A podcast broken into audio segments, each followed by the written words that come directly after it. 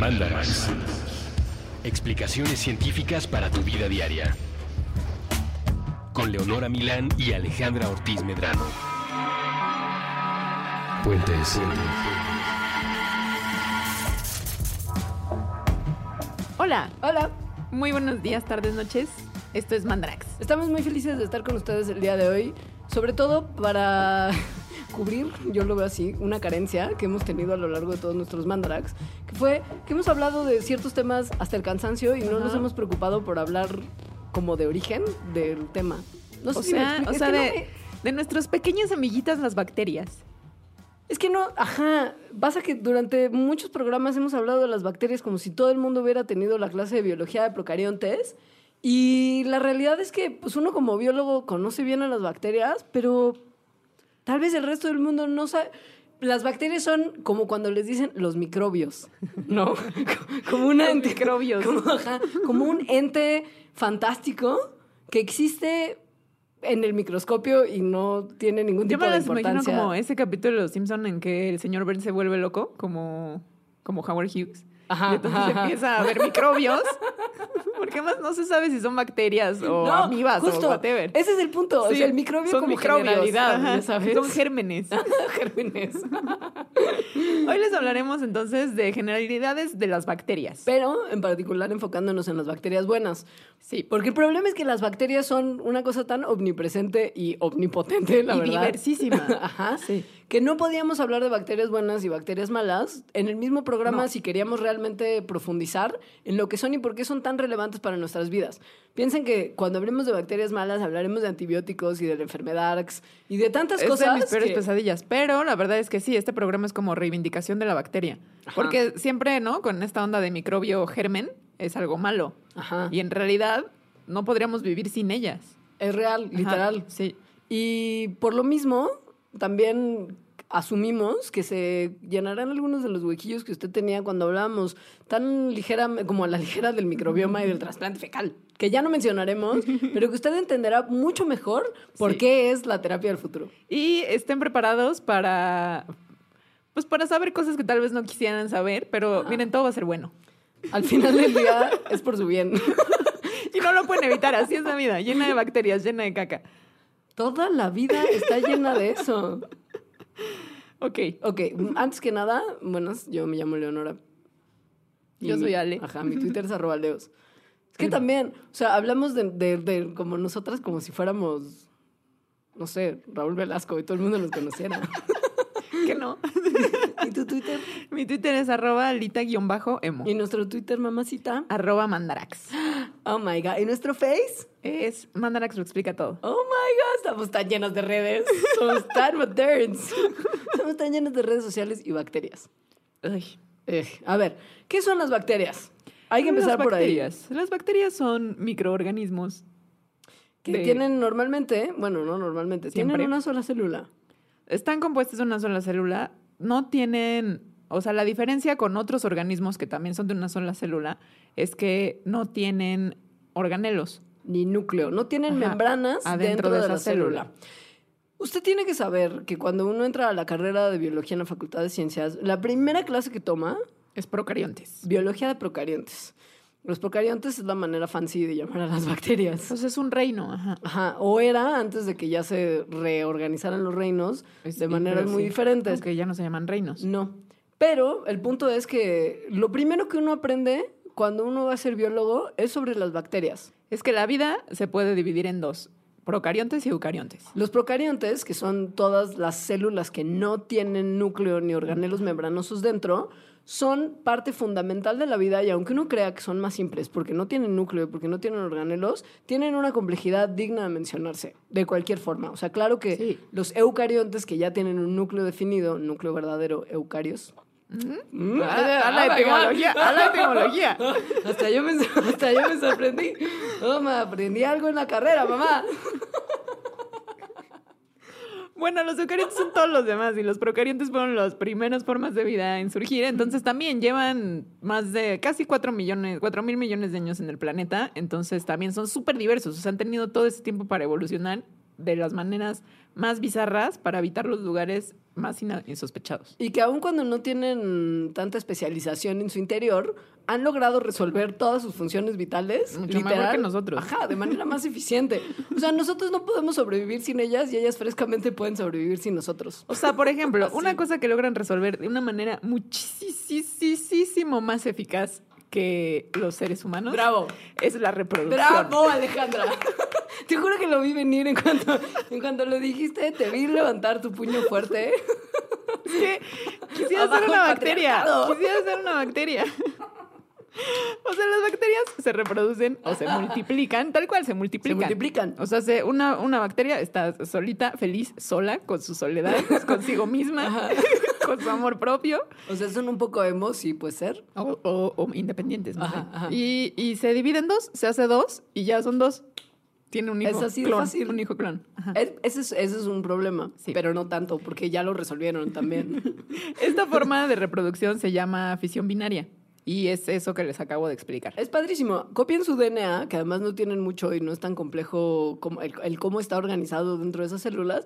Lo copian, duplican el contenido celular que tienen y ¡fip! se dividen Ya, en dos. clon, ya son dos. O sea, estamos simplificando, pero es real, no es mucho más complejo. Hay una pequeña fisura que surge en el centro de la célula parental, o sea, de, las, de la bacteria madre, que eventualmente se va haciendo más profunda y demarca y separa dos células O sea, es de la manera en que crece nu- nuestro cuerpo también. O sea, También. nuestras células del Ajá. cuerpo se, se reproducen así. Usted recuerde, por el amor de Dios, A la mitosis. a la mitosis. Es Mitosis una cosa muy es- parecida. Ajá. Ajá. Y, pero entonces esto trae el problema de que hay puros clones. Y como hablábamos en un mandarax anterior de evolución, O, o varios. eh, es, necesaria que, es necesario que exista variación en las especies para que pueda haber evolución. Bueno, para que se puedan adaptar, más bien. Entonces, lo que hacen las bacterias es introducen Cachitos. cachitos que andan flotando por ahí porque también eso, eso es una o cosa se los que pasan hay luego como por un tubito, o sea, como que se conectan entre ellas y se pasan cachos de, de DNA. de DNA. O bien incorporan. DNA que esté suelto alrededor o so- absor- absorben, incorporan de células externas. Esto Es se llama fácil. sí, transferencia horizontal de genes y también es la solución a muchísimas cosas, porque entonces no necesitas justo la reproducción ni una generación distinta, o sea, no necesitas la, la generación siguiente, los hijos, para que ya se haya diferenciación, vari- variación en esa población. Es por ello que las bacterias son un modelo para estudiar evolución súper eficaz. No Sí, porque además eso lo hacen pf, no sé cuántas veces al día, o sea, miles de veces al día. Y, y eh, por lo mismo los cambios que en otros organismos que tienen tasas de reproducción un poquito más lentas, que podrían tardar millones de años en ocurrir, en las bacterias ocurren en poquito tiempo. Sí, entonces puedes ver como la evolución como cámara rápida. Ajá,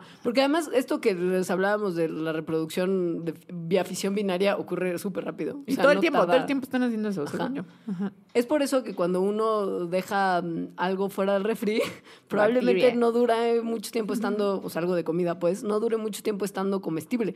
Aunque si usted fue- ah, resulta ser ah, eh, Alexander Fleming, puede que eso sea bueno para la humanidad. ya lo hablaremos ajá. al rato.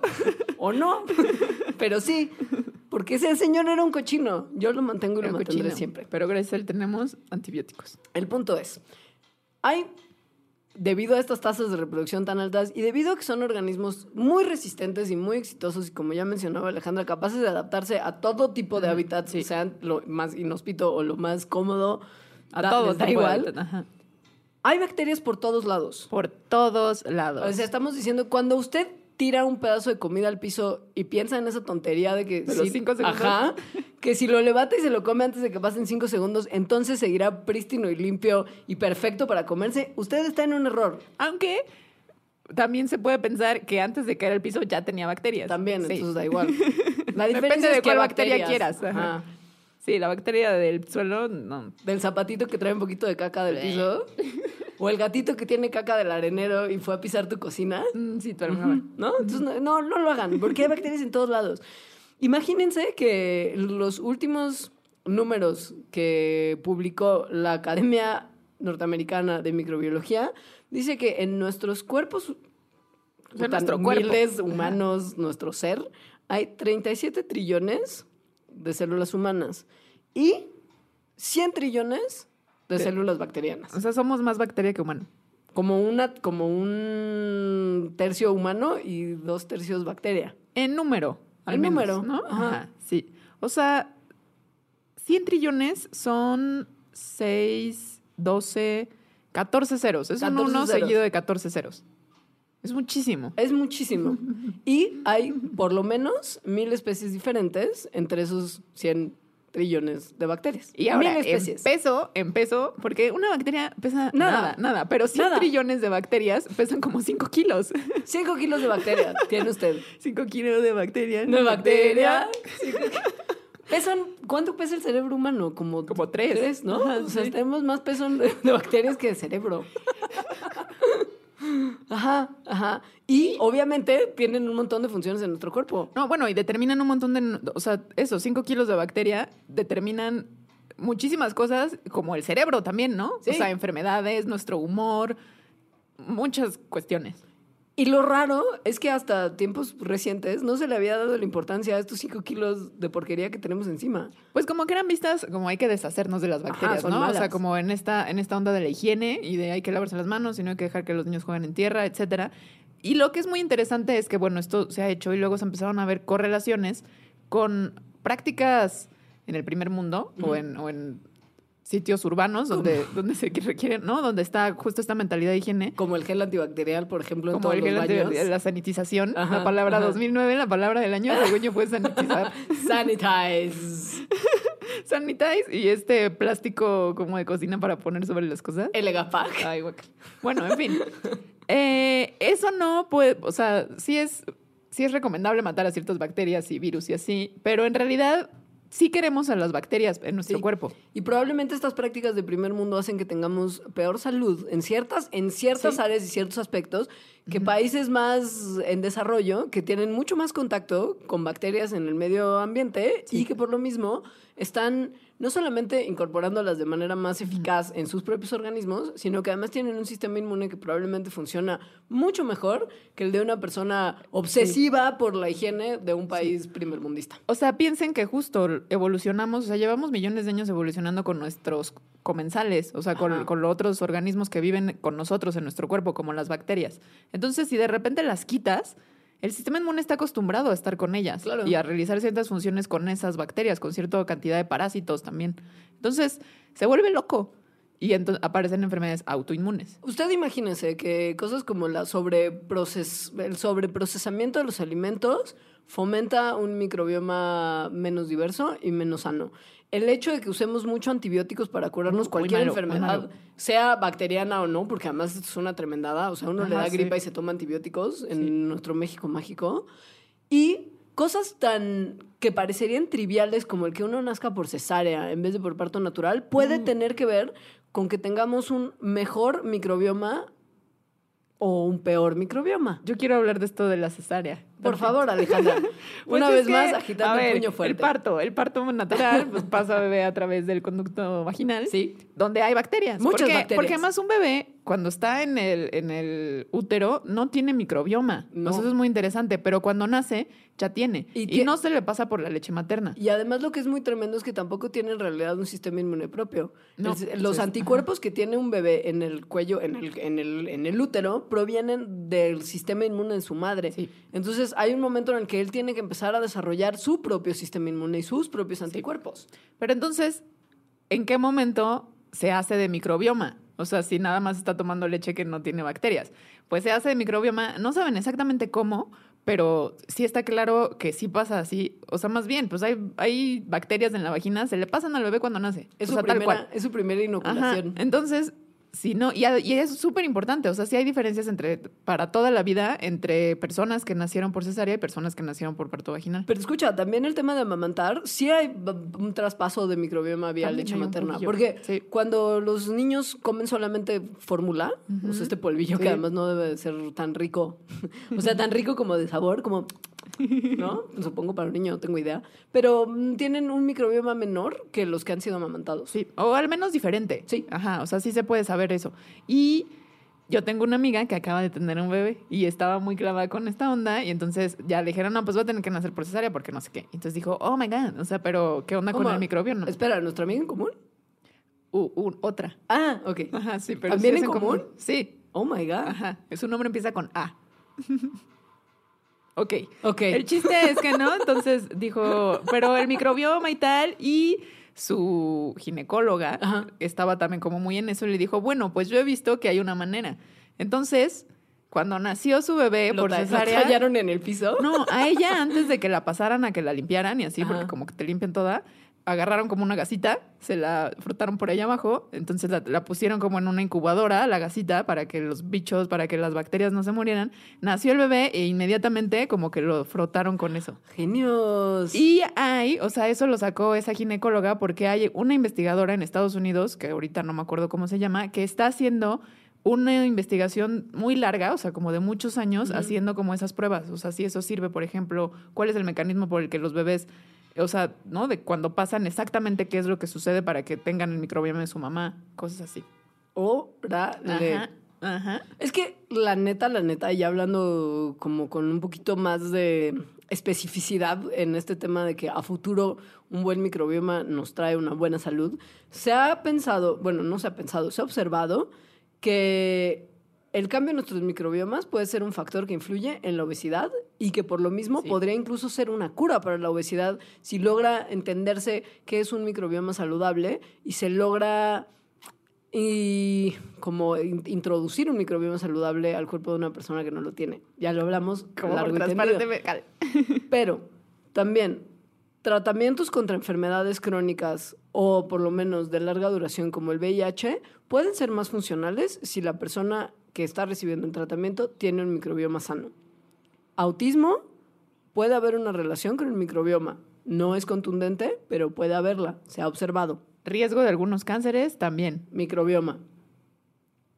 Es una cosa que define nuestra salud en todos los momentos de nuestra vida. Y que nos estamos dando cuenta recientemente. Entonces, según yo, sí va a haber muchísimas, o sea, en el futuro vamos a ver muchísimas cosas de- del microbioma. Alergias también. Salió hace poco un el resultado de un estudio que decía que los niños, por ejemplo, que tienen más contacto con perritos y gatitos, al introducir bacterias y estar como en contacto con bacterias de animales domésticos, solían tener menos alergias que los que no. Que tiene que ver con, no, las alergias son una enfermedad autoinmune. Ajá. Así. O sea, así de importante. Colitis, gastritis, todas esas cosas se resuelven con un microbioma estable y sano. Artritis, al parecer, también. Enfermedades de encías, enfermedades cardiovasculares. O sea, amen a su microbioma, cuídenlo, procúrenlo. ¿Podríamos vivir sin bacterias? Eh, no. La respuesta La es, respuesta no. es no. Mientras no podamos nosotros producir nuestra propia comida como una planta y ciertos hongos y ciertas algas, entonces no, porque muchas de las sustancias que incorporamos en nuestro cuerpo y que necesitamos para sobrevivir son o incorporadas gracias a las bacterias o producidas por bacterias. O nos las comemos nosotros y las bacterias nos hacen el favor de digerirlas en nuestro intestino. Por ejemplo. Si no, estaríamos, no, pues no podríamos comer muy, varia, varia planta. Varia planta. La celulosa la digieren súper bien las bacterillas. Por ejemplo, en el sistema digestivo hacen muchas cosas, pero principalmente, principalmente está digerir fibras vegetales, que nosotros no podríamos. Si dejáramos de comer plantas, solo porque no pudiéramos digerirlas, dejaríamos de tener muchísimos nutrientes que son muy importantes. Entonces, una buena salud, una buena alimentación, se logra gracias a las bacterias que viven adentro de nosotros. Cuyos que han sido cultivados en, en ambientes estériles, sin contacto con bacterias, se ha visto que crecen desnutridos y mueren jóvenes. Pobrecitos. Pobrecitos cuyos. Luego, en nuestra piel hay aproximadamente 200 especies diferentes de bacterias. En nuestra piel. que en una persona que está sana, estas bacterias lo que hacen es que sirven como un escudo protector contra otras bacterias que son malas. Cuando usted oye que la piel es nuestro, nuestra primera barrera defensiva, sí, pero también es porque en parte está cubierta de bacterias, que son en realidad nuestra primera línea de defensa. Nuestro microbioma es una de las partes principales de nuestro sistema inmune. Y en ciertos casos hay una relación, por ejemplo, porque en nuestra, en nuestra piel no solamente hay bacterias buenas, obviamente, ¿no? Hay de repente bacterias que son malas, pero que mientras nosotros tengamos un sistema inmune sano, no nos hacen nada. O hay bacterias que pueden ser buenas porque en ciertos números Ajá. y que luego cuando se vuelven más eh, más Más. pues pueden ser malas como, Como el famoso Staphylococcus aureus. Ajá, que es muy, muy malo cuando hay mucho y Cuando hay una sistema inmune no, Sí. no está chido. Pero en realidad siempre tenemos Staphylococcus aureus. Así en la piel. Sí, siempre. Lámese, lámese, lá- si usted se lame un poquito el No, brazo, no comerá estafilococo. Es que, híjole, después de ese programa probablemente usted no quiera tocar nada ni a sí mismo. O, o ya, asimílelo. Hay bacteria en todos lados y le ayudan a muchas cosas. Por ejemplo, ¿qué habrá en nuestros ombligos? No. No, no. No, no, que no. No puedo ni siquiera pensar. ¿Hace alguna vez hecho una limpieza de tu ombligo con un cotonete? Sí, yo tampoco quiero pensar. Ok. Pasemos a lo que hay adentro de, nuestra, de nuestro estómago. Usted sabe que nuestro sistema digestivo tiene un altísimo componente de ácido. Los jugos gástricos son ácido.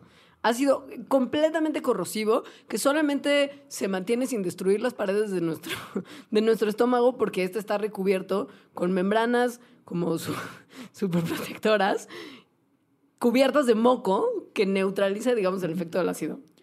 Hay una bacteria que también es muy famosa que se llama Helicobacter pylori, que su historia es padrísima, porque en, antes del 2000, no, en los 90 se pensaba, y todavía mucha gente sigue pensando que la gastritis se debe a que comes alimentos irritantes.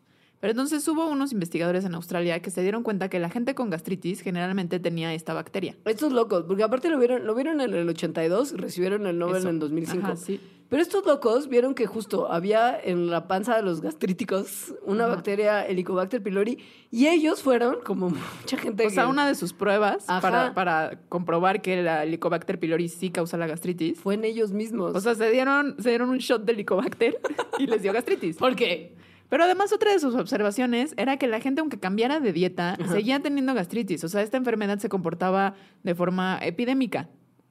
O sea, reincidía, ¿no? Como si estuvieras enfermo, con- o sea, como si tuvieras una infección. Entonces, bueno, hicieron sus estudios y vieron que efectivamente la gastritis y las úlceras, por lo tanto, son provocadas por una infección de Helicobacter pylori y que por lo tanto se pueden tratar como una infección. ¿Con una medicina que mate esas bacterias? Sí, con una medicina que mate esas bacterias. Y algo que está que a mí me encanta esta historia es que entonces se vio también después que hay una correlación entre el cáncer de estómago con la proliferación del Helicobacter pylori, evidentemente no, porque te está causando gastritis y, y que se hagan más células, ¿no? O sea, Sí. ajá. Que mueren las Pero- células, tienen que reproducirse otra vez. Pero, un, pero no tener mucho. Lo que hace el Helicobacter pylori para poder vivir en el estómago es que secreta, o sea, como el estómago es muy ácido, entonces esta bacteria lo que hace es secretar una sustancia que neutraliza el ácido del estómago. Parecido probablemente al moco que cubre nuestras paredes Ajá. estomacales. Entonces sube el pH, ¿no? No está tan ácido y ya puede vivir ahí de manera más feliz. Entonces, eh, mucho Helicobacter pylori en el estómago te da gastritis, puede ser, eh, puede ser que también te dé cáncer de estómago, ¿no? Se fomenta eso. Pero no tener Helicobacter pylori para nada está correlacionado con cáncer de esófago. Porque entonces lo que dicen es que al parecer el Helicobacter como neutraliza los, los jugos gástricos, entonces si no la tienes no hay tanta neutralización y es como el famoso reflujo, Reflujo, que te sube y eso, ajá, y la acidez provoca que te dé cáncer de esófago. La cosa es que nuestro hervidero de ácido estomacal, no solamente el Helicobacter vive, sino que muchas otras bacterias logran vivir por mecanismos como el del Helicobacter, adaptativos súper chidos que permiten que aguanten uno de los ecosistemas más hostiles que se conocen. Son las reinas de la adaptación. Y del ecosistema hostil. me, lo imaginé como Mad Max. La cosa es que no solamente viven adentro y afuera, sino viven alrededor de nosotros. Las nuestras, las propias. Las que nosotros tenemos como una huella digital bacteriana, están en todos lados y nos rodean. Como una nubecilla. ¿Ustedes se acuerdan? Y probablemente si son nostálgicos y fueron en Navidad a ver la película de Charlie Brown, ¿se acuerdan de ese personaje de Charlie Brown que vivía rodeado de una nube de mugre? Así somos todos. ¿Sabes qué? Vamos a hacer un corte para que la gente pueda googlear a este personaje de las caricaturas de Snoopy, Charlie Brown y las tiras cómicas y se acuerden, en inglés se llama Pigpen. No me acuerdo cómo se llama en español, pero googleenlo y ubiquen esa nubecita de mugre que tiene a su alrededor. Cuando tengan esa imagen en mente, volvemos y les contamos por qué esto es relevante.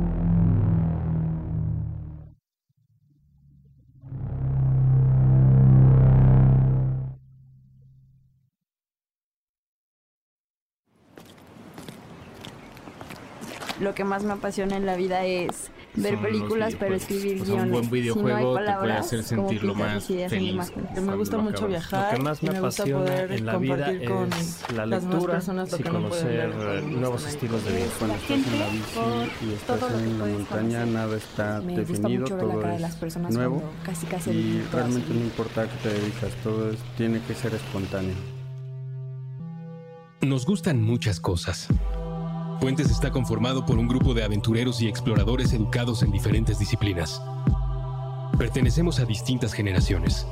En muchos casos, la mayoría, casi todos nosotros, nos hemos topado con ese tipo de persona que te dice, lo que haces es un disparate, tu idea no tiene futuro, eres un raro, mejor vete, no lo intentes, es muy difícil, nunca va a suceder.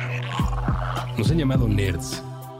Nos han llamado freaks, geeks y muchos otros anglicismos que no son tan amigables. Nosotros preferimos dialogar con el mundo de otra forma. Hacer cosas. Decir e inventar cosas.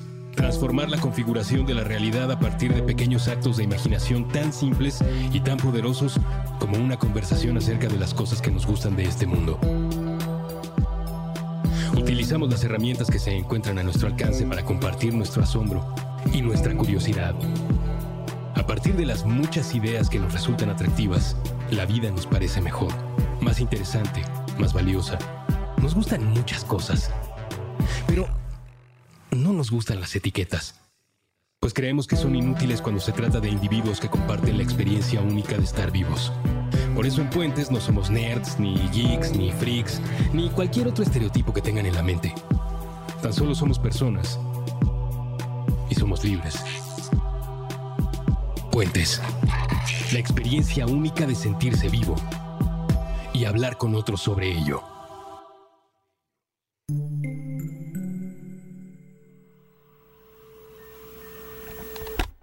El mejor escaparate, el mejor escaparate de la cultura urbana es la calle. El cerebro. Con Jorge Zabarripa. Todos los lunes, nuevo episodio a la una de la tarde. Puentes.me.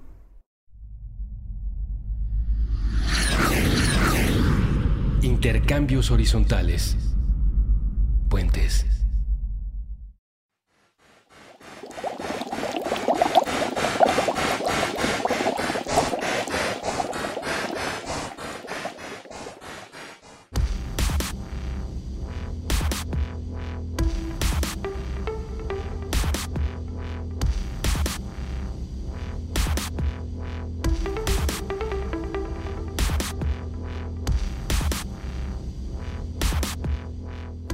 Ya volvimos a hablar de esa nube que nos cubre a todos. Todos somos como este personaje de Charlie Brown que se llama Pigpen en inglés. O sea, tenemos una nubecilla, un halo de bacterias y de caquita de bacteria Es que- también es que- alrededor de nosotros. Y de caquita no o sea, el problema es que esta nube de bacterias que nos rodea viene de muchas partes de nuestro cuerpo, incluyendo de las bacterias que se liberan a la atmósfera vía el gas, el pedillo, la flatulencia. O sea, sí, vivimos en la cochinada. Vivimos rodeados de un aura de bacterias. Caen de nuestro pelo cuando nos rascamos la cabeza. Cuando nos movemos. Bueno, ajá, si usted mueve las manos, está lanzando bacterias. Ajá. Yo estoy O sea, haciéndolo ahorita. Ahorita yo le estoy- estoy lanzando bacterias a Leonora. Toma microbioma, toma. Me encantaría que hubiera una webcam en la cabina de puentes para que ustedes vieran cuántas somos que sí lo estamos haciendo. Cuando hablamos, obviamente escupimos bacterias para Ay, ya todos no lados. me quiero regresar en metro el día de hoy. Es tan tremendo que cuando estamos sentaditos sin hacer nada, también están volando bacterias. O sea, no hay forma de que nos libremos de liberar cosas, porque no solo son bacterias, también son otros microorganismos como levaduras, El por ejemplo. Células. células nuestras, células muertas. Todo, todo vamos ahí soltando. ¿Qué quiere decir que todos vivimos rodeados no solamente de las nuestras, sino de las ajenas? Sí, pero lo que es muy interesante es que esta nube de, de cositas, de detalles que nos rodea, parece ser única de cada quien, como una huella digital. Es tan personal Entonces, por ejemplo, si vives en una misma casa con más personas, esa nubecita se va a parecer más entre las personas que viven ahí que entre las personas de otra casa. Ajá. O con si las mascotas visitas, es ajá, igual. sí, con las mascotas, o si visitas a un amigo, etcétera. Pero está padre que sea única, o, que, o sea, que sí pueda haber una composición única, porque entonces sí podría funcionar como una huella digital, incluso para investigaciones forenses. Ajá, porque, más es algo, porque más es algo de lo que pues, está más difícil librarse que de no poner huellas. ¿no? Porque sí todo, o sea, sí está ahí alrededor tuyo. Se puede analizar y se ha hecho con experimentos además que son muy simples. Una banda que hizo una investigación muy seria sobre la nube bacteriana que nos rodea puso a gente sentadita en cuartos estériles y los pusieron a jugar en una compu, que es algo que además no requiere mucho movimiento. O, sea, no lo según pusieron yo- a hacer como yo los- CrossFit. sí, según yo los pusieron a- en Facebook durante Ajá. hora y media. Y pusieron unas charolitas alrededor de ellos y analizaron lo que también estaba siendo succionado por unos ventiladores, como unos filtros de aire, que estaban colocados arriba de sus sujetos experimentales. Y después, con todo lo que recolectaron en estas charolitas y en esos filtros, hicieron análisis de DNA y había mucho, mucho DNA. Después de una hora y media de convivir, se dieron cuenta de la cantidad impresionante de DNA diverso de distintos tipos de organismos y células propias que había en esas charolitas. Y luego vieron qué tan diferentes eran las charolitas de los individuos. Ajá. Y vieron que sí se, o sea, que sí eran muy diferentes entre ellas. O sea, sí había como una particular para cada quien. ¿Qué quiere decir que uno, como el personaje de Pigpen, va cargando una nubecita de identidad en todos lados a donde va? Alejandra va a estornudar y va a sacar unas bacterias que las va a contaminar, las va a dejar en toda la cabina Me de fuentes. espantaste el Ay, te lo se ve. sí. se siente muy feo. Perdóname. Te pido una disculpa. Odio cuando me pasa eso, pero Ya- tenía ya que sí. a todos. Ojo, esta nube bacteriana que nosotros llevamos con nosotros mismos no solamente se puede observar a título personal, sino que si uno va a lugares padrísimos donde convive mucha gente en largos periodos del día, se puede observar también una especie de microbioma colectivo específico de un lugar. Unas personas súper clavadas de la Universidad de Colorado. ¡Salud! Ya ¡Ya, salió! ¡Eh! Hicieron un estudio padrísimo en el metro de Nueva York, Ay, sí. relacionado justo con este tema de la nube de bacterias y de microorganismos que nos rodea. Y de qué tanto compartes bacterias como con la gente con la que vives y según las cosas que haces durante Ajá. el día, lo que comes, por ejemplo. Entonces, lo que ellos hicieron fue ir al metro de Nueva York y de todas las estaciones rascaron, así como en los tubos y en varios lugares, y, y identificaron el microbioma de esa estación. Y lo compararon después entre estaciones. Y resulta que cada estación habla particularmente de las personas que frecuentan esa estación. Por ejemplo, había unas estaciones donde la bacteria con más presencia, o sea, la más común, era Lactococcus eh, lactis, que es una bacteria asociada, bueno, más bien es la que, con la que se produce el queso mozzarella. Las que están muy cerca de los barrios coreanos, por ejemplo, tienen un montón de Leuconostoxytrium que se usa para fermentar el kimchi, que es un platillo horrible coreano.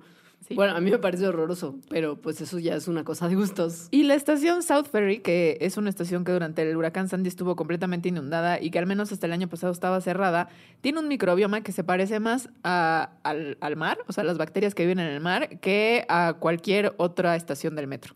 Esto está increíble. Se puede hacer un mapa de las ciudades en función del microbioma que hay en sus líneas de metro. Y de a- hecho hay uno, se los podemos poner en Ajá. la bitácora. ajá. Lo que es bonito es que también en nuestro propio cuerpo hay una especie de mapa de dónde viven las bacterias, que es bien asqueroso. Porque también otra banda que hizo estudios que se publicaron en Science hicieron un mapa del cuerpo humano para ver dónde había más diversidad de bacterias dentro de nuestros propios cuerpos. Asco, asco, asco. Prepárense, asco. Los, los lugares de la piel que tienen más diversidad de bacterias son los antebrazos, las palmas, obviamente porque Ajá. son con lo que estamos manoseando todo. El dedo índice. Porque al parecer que es con el que no. Según yo es porque es con el que te picas la te nariz picas y la, nariz oreja y, y el luego, no, y luego le picas al botón del elevador. ¡Asco! Sí, sí, sí. Atrás de la rodilla, según yo, porque, Porque nunca te suda, limpias. ajá, y porque, nunca te limpias. Y es una, es una parte donde hay mucho sudor y mucho como, como roce. Y Obviamente. la suela del pie. La, la axila y la suela del pie, por alguna razón, tienen similitudes. Pero debe ser porque son como lugares húmedos y oscuritos, ¿no? Que las mismas bacterias quieren vivir ahí. ¡Qué asco! Nunca, nunca le den la mano a alguien. No saluden a la gente de mano. Se pasan muchas bacterias. Sean el señor Burns. O, O re- la ya, idea. relájense, relájense, Ajá. sí. Ajá. No. Ojo, bueno, ok. Ya, ya hablamos en extenso de Es que todas además, las... eh, tengan ¿Qué? en cuenta que la gente no suele lavarse las manos después de ir al baño. Ya O sea, lo habla mucha el gente, mucha primer- gente. El primer Sí, Mandarax lo habló de ello. Sí, de los hielitos en la bebida. Imaginen por dónde pasaron esos hielitos con las platito manos. del platito de cacahuates, Ajá. ¿se acuerdan? Sí, sí, sí, sí. Bueno, qué bonito que siempre somos cíclicas en nuestros temas. Es que justo por eso queríamos hacer este programa de bacterias, porque desde el primer Mandarax, Estamos hablando de cosas asquerosas. ajá, y entonces queríamos explicarles un poco qué son y de dónde vienen. Y que no todo es tan malo, ¿no? Al final esa es como la moraleja. Es que ya lo hablamos, para la salud son fundamentales, pero además, y que eso es a lo que le dedicaremos el resto de este programa, son súper importantes, No solo para nuestro cuerpo, No. como en él. pero para nuestro estilo de vida. Muchas de las cosas que nos rodean. Son mucha actitud. Muchas de las cosas que nos rodean tienen que ver con bacterias, como la comida fermentada. Híjoles, es que según yo la humanidad no se ha superado desde que descubrió la fermentación. Quiero que aplaudamos, como José José pide un aplauso, no para el amor, sino para la fermentación. Sí, sí, sí. Creo que en otro Mandanax ya le habíamos dado un aplauso a la fermentación. Pero nunca es suficiente. Gracias, fermentación. La fermentación es la conversión de carbohidratos a alcoholes y dióxido de carbono o ácidos orgánicos usando bacterias Y, levaduras, levaduras, sí. sí. Ajá. en condiciones anaeróbicas. O sea, es un proceso normal de las bacterias y las levaduras que nosotros hemos logrado utilizar para nuestro beneficio. Por ejemplo, eh, como produce dióxido de carbono, que es un gas, sirve para levantar el pan. O sea, esta fermentación hace que se inflen los panes y tenemos pan. Como produce alcohol, sirve para la producción de alcohol. Ajá, sí. Como el vino, la, La cerveza, cerveza. la sidra. Además, esa fue, al parecer, la primera fermentación que se descubrió, la alcohólica. Pues sí. O sea, la gente lleva, se descubrió en unas cuevas neolíticas en China, o sea, de hace más o menos 7000 años, eh, unas jarras que tenían como evidencia de que habían preparado ahí una bebida alcohólica que tenía frutas, arroz y miel. O sea, hace al menos 7000 años ya se estaban Poniendo copitas. poniendo de copitas los chinos. Ojo, las bacterias sirven para hacer los quesos apestosos, Mm, la cola agria agria, mm, el yogurt. el yogurt, las salchichas secas y los- algunos embutidos tienen que ver con las bacterias también y los pepinillos que a usted puede gustarle o no gustarle de sus hamburguesitas. O bueno, también todos los, o sea, los escabeches. Cualquier escabeche está hecho con vinagre que se hace con bacterias. La fermentación natural es algo que existe desde que existe la primera bacteria y la primera levadura. Nosotros, El pulque, eso no me gusta. a mí sí. Nosotros, México prehispánico, tiene evidencias de fermentación desde el 2000 antes de Cristo. México, mágico. Y nosotros somos los que llegamos tarde al proceso. Sí. Egipto, pff, No, sí, la 3150 ferme- antes lo, de lo vuelvo a repetir, no nos hemos sea- superado desde que se encontró la fermentación útil. Hay estados de Estados Unidos que tienen el microbio oficial del estado, que son bacterias que fermentan queso como el de Wisconsin, que, que es Lactococcus lactis, que es el que hace los quesos como el cheddar. Así de importantes son. La gente en sus manifiestos estatales gringos dice, el- la bacteria del estado, el microorganismo del estado es una bacteria que produce queso. Así de importante. Está increíble. Yo estoy pensando ahorita, ¿qué me gustaría hacer hoy en la tarde-noche? Comer queso. Comer queso con un pan y un vino. Todo tiene que ver con bacterias. Con la fermentación. Mientras te picas la nariz con el dedo y No, eso no. no necesariamente. El ombligo. Bueno, hay otras bacterias que hacen otras cosas aparte de darnos felicidad a través de la comida y la bebida. Sí. Como por ejemplo combatir pestes. Esto es muy tremendo y ha sido muy polémico. Si algún día Sí. hacemos un programa de transgénicos, oirán hasta el cansancio de esta bacteria en particular. Pero el ejemplo más claro de ella, se, para uso humano, por lo pronto, es la bacteria Bacillus thuringiensis, que se abrevia como BT. Ajá. Esto ha sido usado con mucho ímpetu para combatir pestes naturales en cultivos agrícolas, sobre todo a gran escala. O sea, genes de esa bacteria, porque lo que esa bacteria hace de forma natural es que produce químicos, ajá, sí, que matan a los insectos, insecticidas, tal cual.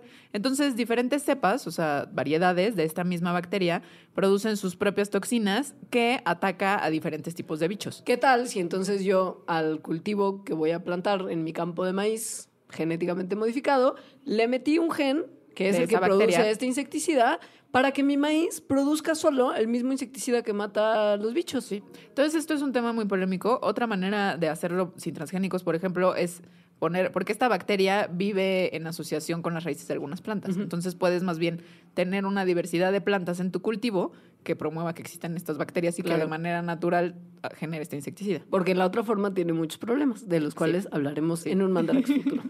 Sirve para el tema de la medicina, o sea, Uh, sí, mucho. no mucho. solamente combaten mm, como pestes y, y maldad en nuestros cultivos, sino en nuestros cuerpos humanos. Hay la, la medicina moderna tiene sentido en función de que comprendió las bacterias y aprendió a usarlas en su beneficio y a matar las que no se pueden usar en beneficio propio. Bueno, y también se basa en justo este señor que tú consideras muy cochino, Es un sucio. Alexander Fleming. ya hablamos de su historia en Mandarax anteriores, él descubrió que ciertas bacterias y ciertos hongos producen ciertas sustancias que matan otras bacterias. O sea, antibióticos. Antibióticos. Ajá.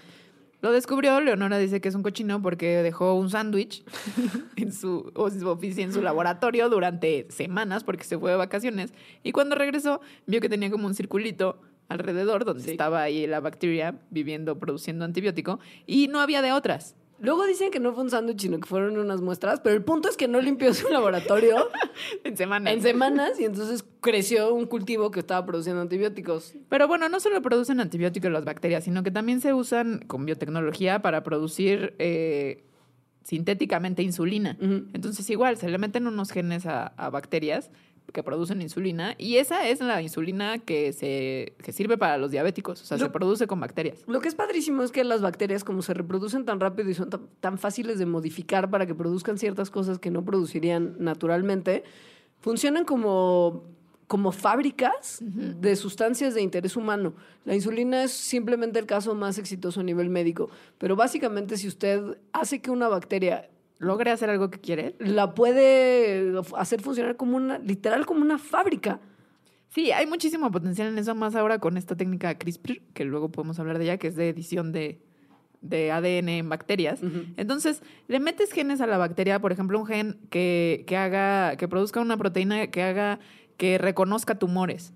Entonces puedes tener bacterias que vayan hacia los tumores, se le pegan a los tumores y entonces empiecen, cuando se le peguen, a producir cosas para matarlos. Entonces es como una medicina súper focalizada. No tienes que echar a todo el cuerpo eso que mata a todo, ¿no? Sino que ya lo estás echando cerquita del tumor. Justo, las bacterias funcionan como métodos de transporte para medicinas y sustancias que pueden ayudar a curar enfermedades, no solamente a detectar, sino curar, por ejemplo, para desórdenes del intestino y del, tracto digestivo, puedes llevar ciertas proteínas que sean benéficas utilizando bacterias que viajen en el tracto digestivo.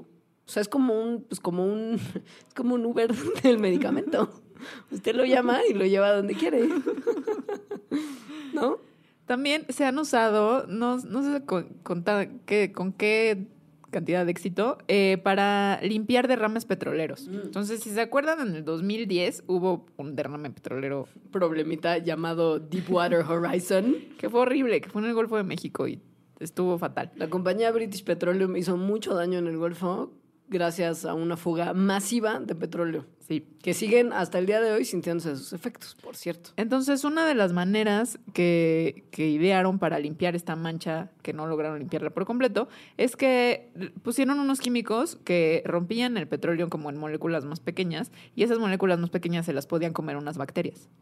Se puede también que estas cosas que se comen las bacterias no solamente limpien áreas, sino que produzcan sustancias gracias a sus procesos de digestión, que no solamente sean vino y queso y cosas de, de gordos, sino también combustibles. O sea, si haces que las bacterias coman biomasa, o plantas, por Ajá. ejemplo, que no sean de utilización humana o residuos de plantas de uso humano, generan gases que si uno los agarra, pueden ser usados Como el metano. como combustible. Ajá. Muchos eh, composteros y zonas donde se va la basura orgánica, por ejemplo, bien canalizada, la, o sea, bien absorbido el gas que producen todas las bacterias y hongos y bichos que están descomponiendo la basura orgánica, Podría servir como combustible para muchas cosas. por ejemplo. Así. Para comerse desechos radioactivos, también, no solamente petróleo. Y otros residuos químicos que son muy difíciles de, limpiar de otra forma. La industria minera, por ejemplo, utiliza muchas bacterias para deshacerse o eliminar unos químicos que, que resultan de la extracción de cobre. Ajá. Entonces el cobre cuando está en las minas no está así solito, o sea, generalmente está junto con otros minerales que no les interesan a la industria minera. Entonces antes, eh, para quitarle estos otros minerales, se utilizaban unas cosas, unos químicos muy tóxicos. Que contaminan los ríos cerca, por ejemplo, del norte de México, puede ser. Qué sé yo, quién sabe. Se me ocurre, ¿no? Entonces se descubrió que hay una bacteria que se llama Thiobacillus ferooxidans que se come estos otros minerales y deja el cobre solito de manera soluble y que puede ser colectado muy fácil. O sea, sin costo y sin contaminación.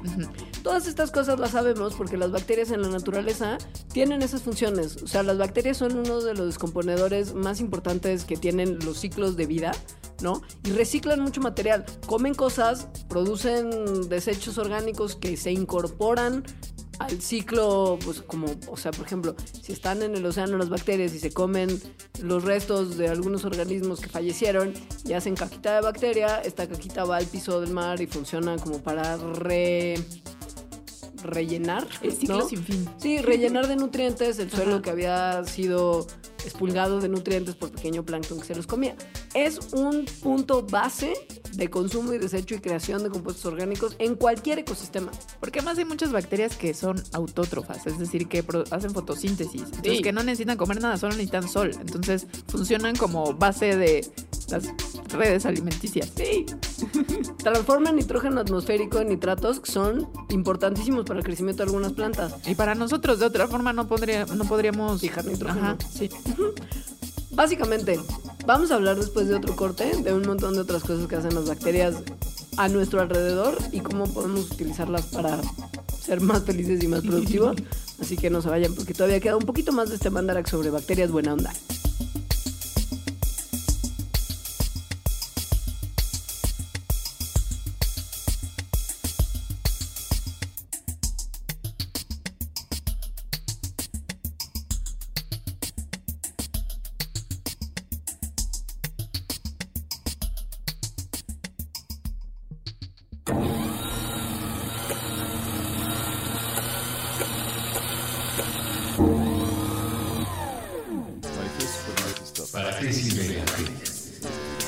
El Museo del Palacio de Bellas Artes presenta la primera gran exposición en México de uno de los fenómenos artísticos, sociales y culturales más relevantes del siglo XX. Vanguardia rusa, el vértigo del futuro. El vértigo del futuro. Pintura, escultura, fotografía, cine, diseño, arquitectura, literatura, música. Del 22 de octubre de 2015 al 31 de enero de 2016. Acompaña tu visita escuchando las intervenciones de Puentes en Spotify para Vanguardia Rusa.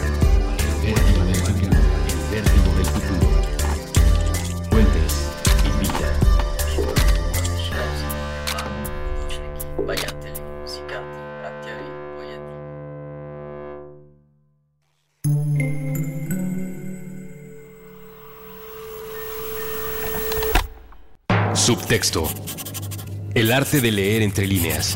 Con Magali Urquieta. Nuevo episodio todos los miércoles a la una de la tarde. Puentes.me.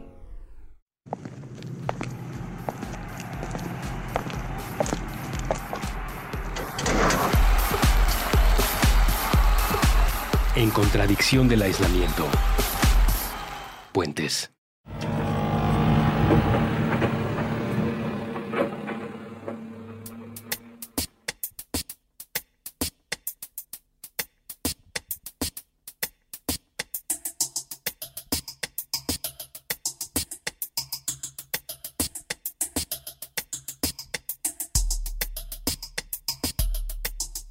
Estamos de regreso en este Mandarax que habla sobre bacterias buenas. Por más que parezcan asquerosas, las bacterias son importantísimas para el ser humano, para el planeta y para la borrachera. Gracias. Hay formas insospechadas de que las bacterias tienen eh, Control sobre sí, control- el planeta. Es que el problema es ese. Las bacterias en realidad tienen control sobre nosotros y sobre todo lo que nos rodea. Las bacterias dominan el mundo. No es China, no es Estados Unidos, son sus bacterias. La lluvia. Las nubes, la atmósfera, al parecer, Está controlado también por bacterias. O sea, en primer lugar, es una cosa muy extraña que se descubrió hace poco, que Sí. es que hay bacterias en capas muy altas de la atmósfera. Lo mencionamos cuando hablábamos de, la- no, hablamos de panspermia en algún momento, creo que fue en el Mandarax de Expedientes Secretos MDX, que hablábamos de que justo en capas atmosféricas donde no se sospechaba que habría vida, encontraron vida porque estaba pegada a las paredes de un cohete. No, son los cohete. tardígrados que estaban ahí. Pero, pero más bien. Todo Pero está hay- flotando en la atmósfera. O sea, hay, hay bacterias flotando ahí, porque los tardígrados más bien era muy probable que se hubieran ido pegados al ala. O sea, que no estén ahí flotando. No, No, no, claro, claro. Ajá. Las bacterias, lo que se ve es que eh, como, como 12 kilómetros arriba de la superficie de la Tierra, en la capa que se llama troposfera, que es una zona de la atmósfera que está, o sea, que, que se pensaba donde no, que no había vida, vieron que en realidad sí, o sea que al parecer hay bacterias viviendo a esa altura. No se sabe si ahí viven porque no, porque buena onda en las nubes, o que fueron llevadas ahí por corrientes de aire Pero el chiste es que ahí están. y que probablemente tienen un efecto sobre nuestro clima. La manera, bueno, Y esto- estas bacterias eh, vinieron de, de muestras de aire que tomaron unos vuelos de la NASA de un proyecto que tiene un, o sea, de un experimento que tiene un nombre increíble, que se llama Procesos de Génesis y Rápida Intensificación. O sea, hay gente que trabaja en la NASA en este proyecto y colecta aire de la troposfera. Es su trabajo. Ese proyecto se llama Procesos de Génesis y Rápida Intensificación. No sé qué, según yo, ese puede ser como un proceso así de todos los intensos del mundo unidos. Sí. Desafortun- desafortunadamente ellos no estudian nada más la intensidad como del- de la humanidad, sino más bien cómo se forman huracanes y cómo crecen los huracanes. Ese es el objetivo principal de este proyecto. Las nubes eh, se forman, o sea, como las gotitas de agua en la atmósfera, tienen que tener un núcleo alrededor de cual formarse. En general, estos núcleos son partículas de polvo, Ujú. Pero... o, o sal, Ajá. por ejemplo. Entonces, la manera en que las bacterias podrían estar interviniendo en la formación de nubes y en la lluvia es que las bacterias podrían servir como estos núcleos para las gotitas. Alrededor de un núcleo bacteriano se, se acumulan gotas ya sean líquidas o congeladas y se forman nubes de origen bacteriano. O sea, los microbios de la atmósfera pueden ser muy importantes para la formación de nubes. Aproximadamente el 20% de las partículas pequeñas que el experimento de procesos de rápida identificación, de intensificación, génesis y rápida intensifi- intensificación, aproximadamente el 20% de las partículas que encontraron son células bacterianas vivas. O sea, no es un porcentaje nada despreciable. No. Y además están vivas. Encontraron 17 taxones diferentes de bacterias. Que también es un misterio de qué se están alimentando. O sea, qué están haciendo Ajá. ahí vivas. Entonces, bueno, hay mucho misterio alrededor de esto, pero sí están ahí. Dios mío. ¿De igual comen a las otras bacterias que ahí están? Pues tienen que comer algo de carbón. Entonces, creen que también pueden estar comiendo cosas que están calentando el planeta, por ejemplo. Eso, eso según yo creo. Y quiere decir que tal vez podríamos, entendiendo cómo funcionan estos procesos, ayudar a combatir procesos de calentamiento global vía bacterias Imagínate, atmosféricas. increíble que las bacterias se comieran el CO2 de la atmósfera. Es que es padrísimo que mucha de la tecnología verde que vamos a incorporar en nuestras vidas en estos años y años siguientes tienen que ver con capacidades buena onda de las bacterias. Por ejemplo, tenemos el problema, y salieron unos estudios del terror que dicen que en 50 años habrá más plástico que peces en los océanos. Literal, lo leí hoy en la mañana. Ay, no, Ajá, me hacen llorar. El plástico no se digiere fácilmente, perdón, no se degrada fácilmente en la naturaleza. Usted lo sabe. Cientos de años. Se lo dijeron en la primaria y usted sigue comprando botellas de PET. Usted sigue porque cree que es la única manera buena onda de consumir bebidas. Ah, Esto no, no, es buena onda. sí. Usted es una mala persona. Ajá, ajá. Entonces, ¿qué se puede hacer para tratar de desintegrar el plástico que hoy nos rodea y que nos seguirá rodeando en los próximos años, al parecer en cantidades cada vez mayores? Pues usar bacterias. Descubrieron que hay una cepa de pseudomonas, que es un tipo de bacteria que vive en el suelo, que pueden comerse el PET y convertirlo en otro polímero distinto que se llama PHA. y que funciona para muchas otras cosas que el PET ya no. El PET, el problema que tiene es que no es un plástico que sea realmente reciclable. O sea, su ciclo de vida, digamos, ya no da para más. Pero cuando las bacterias lo digieren, lo convierten en un plástico que todavía se puede usar para un montón de cosas, que es justo este PHA. Otra cosa que se podría usar como tecnología verde con bacterias es la producción de combustibles. Ajá. O sea, las bacterias no solo se pueden comer nuestros desechos, sino que pueden darnos energía. O incluso modificar plantas que, topa esto, está increíble, la Universidad Estatal de Michigan usó genes de bacterias que viven en las panzas de las vacas, que, que son lugares donde hay mucha destrucción y muchas bacterias, para crear una variedad de maíz que digiere su propia celulosa después del cultivo y facilita de esta forma la producción de etanol. O sea, el maíz digiere su basura después de que se cultiva y produce combustible. El maíz, el maíz. No se tiene ni siquiera que procesar. El maíz Qué solo padre. produce alcohol. Ajá. Así de importante para combustibles alternativos y energía verde. Las, los sistemas de producción de energía a partir de hidrógeno, que son una cosa que se cree que probablemente sea el futuro de nuestro consumo energético, todavía no son tan eficientes como deben de ser para ser utilizados ampliamente. Sin Son muy embargo, caros, sobre ajá, todo. son súper caros. Sí. Pero un equipo de investigación del Reino Unido mostró que las bacterias pueden producir hidrógeno a partir del agua. Y esto podría cortar los costos de la producción de hidrógeno muchísimo. Está increíble que haya tanta diversidad de bacterias que de verdad cuando piensan como necesitamos una solución a esto, Agarran una bacteria que lo hace. ajá, o sea, seguramente ya surgió en la naturaleza una bacteria que lo hace, que se puede utilizar. Imagínate, células y celdas de combustible de hidrógeno podría ser lo que se usa para mover no solamente coches, sino camiones, barcos, toda nuestra casa, la maquinaria de nuestra casa podría vivir a partir de celdas de combustible bacterianas Está padrísimo. en un futuro. Y podríamos usarlas también para, por ejemplo, usted tal vez no lo sabe porque no tenga mucho, no ha tenido mucho contacto con, con saber el costo de la producción de nuestros alimentos, Ajá. para que la cantidad bestial de cultivos que necesita la humanidad para comer y para darle de comer a su ganado, se han tenido que implementar procesos de producción que son muy nocivos. No solamente porque le quitan al suelo todos sus nutrientes, porque necesitan de suelo de cultivo que no existe y se tiene que deforestar, sino que además para que los cultivos no se mueran, se tienen que rociar con un montón justo de insecticidas y de pesticidas que maten a bichitos malos que se van a comer a los cultivos.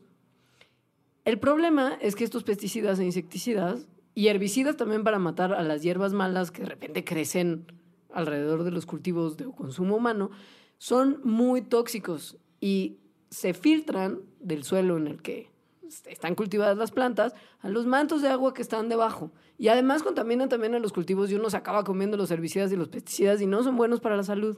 Hay uno en particular que se llama atracina, que es súper común y, Y es súper malo.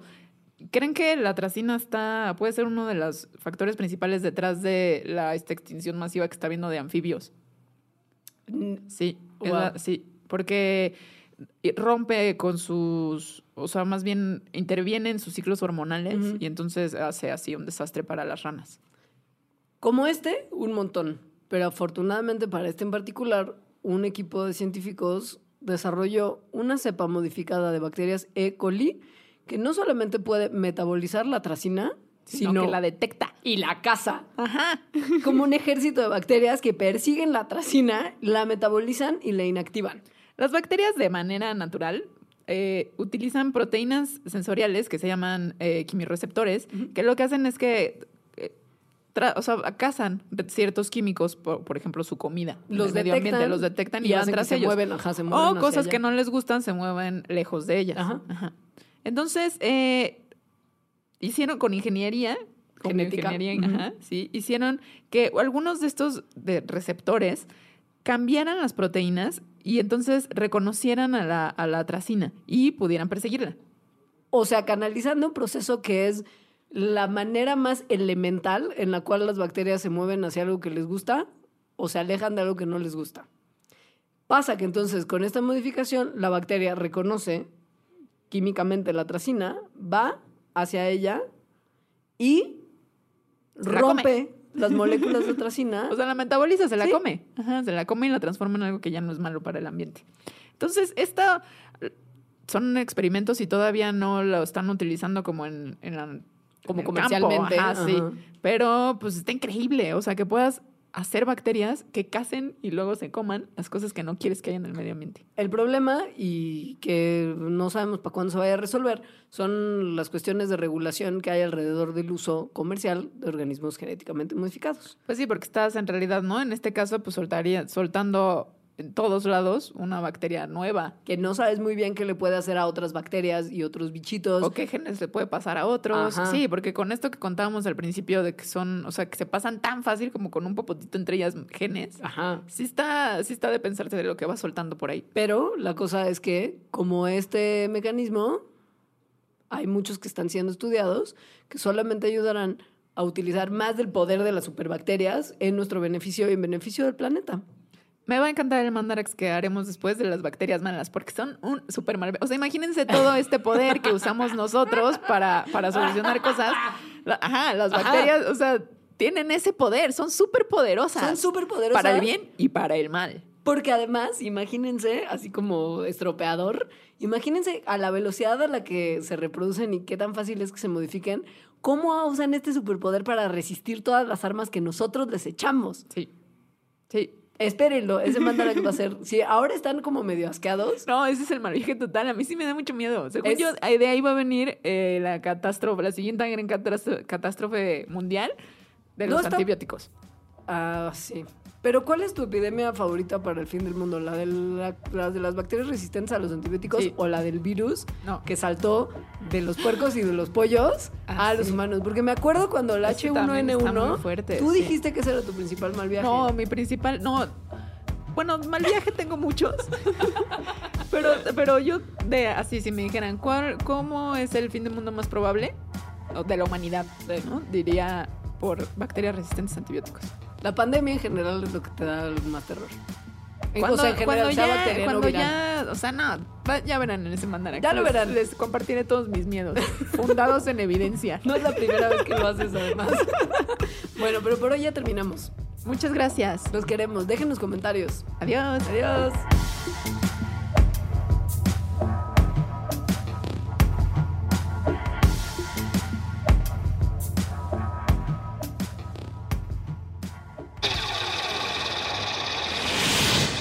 Mandarax. Explicaciones científicas para tu vida diaria. Con Leonora Milán y Alejandra Ortiz Medrano. Puentes.